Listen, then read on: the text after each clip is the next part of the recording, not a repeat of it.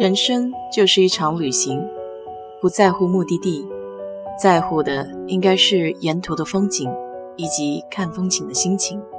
我是 DJ 水色淡子，在这里给你分享美国的文化生活。这两天有点轻微的咳嗽，想着买点药压制一下。去山姆大叔的超市买了夜里用的一种咳嗽药，叫 Nyquil。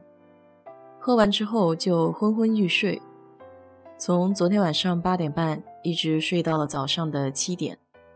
咳嗽倒是好了，但头晕晕的，觉得全身都水肿了。这美国的药效还真是厉害。一般我是不大愿意吃美国药的，总感觉对我没什么用。尤其是感冒、咳嗽、流感这些小问题，美国人特别怕流感，在这里每年都会要求打流感疫苗。有一年我也凑了个热闹去打了一次，结果又是发烧又是流鼻涕，难受极了。最后还是没能抵住流感的变异，新的流感出来了，又生病了一次。于是我决定再也不去打疫苗了。就等着每年回国的时候带一些治感冒的中成药回来。像我这种体质，可能还是适应国内的药，比如九九九、板蓝根、小柴胡什么的，都挺见效。美国人感冒是不打点滴的，也不吃抗生素类的药。那么美国人感冒了，究竟吃什么药好呢？第一种是镇痛加退烧的综合性感冒药。感冒最不适的症状是头疼、发烧。治疗这些症状最常见的药是泰诺，它几乎就是个万能药。除了感冒引起的头痛以外，它还可以用于缓解月经疼痛、牙疼、肌肉酸疼等等。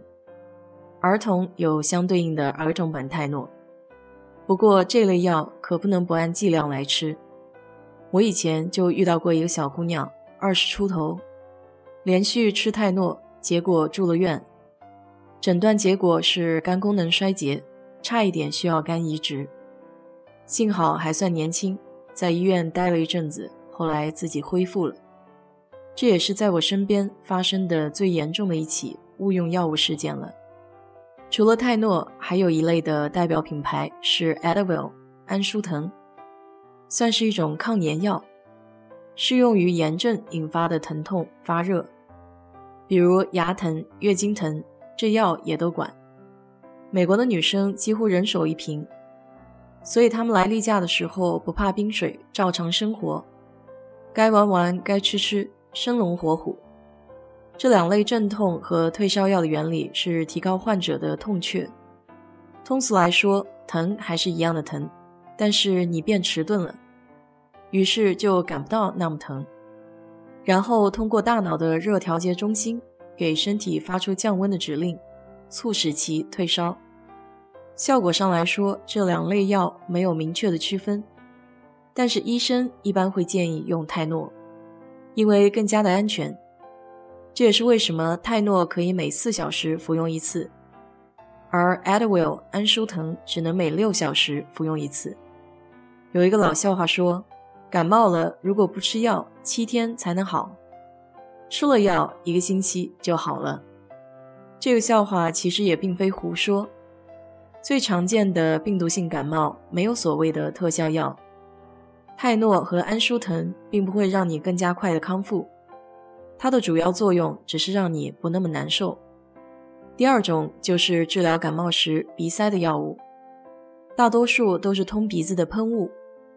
最常见的品牌有 Flonase 和 Nascord，成分都是肾上腺糖皮质激素，对鼻炎过敏引起的流鼻涕也管用。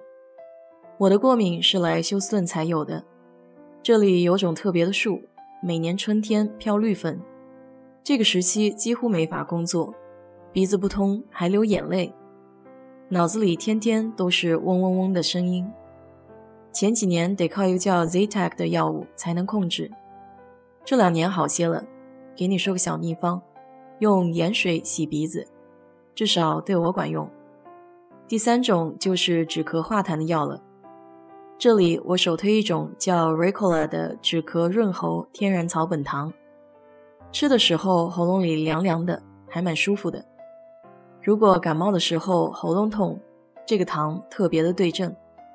今天我还特地查了一下，才知道，原来我昨天喝的 Nyquil 是综合性的感冒药，只是稍许咳嗽的话，其实用不着这么全能的药，几颗止咳糖就可以了。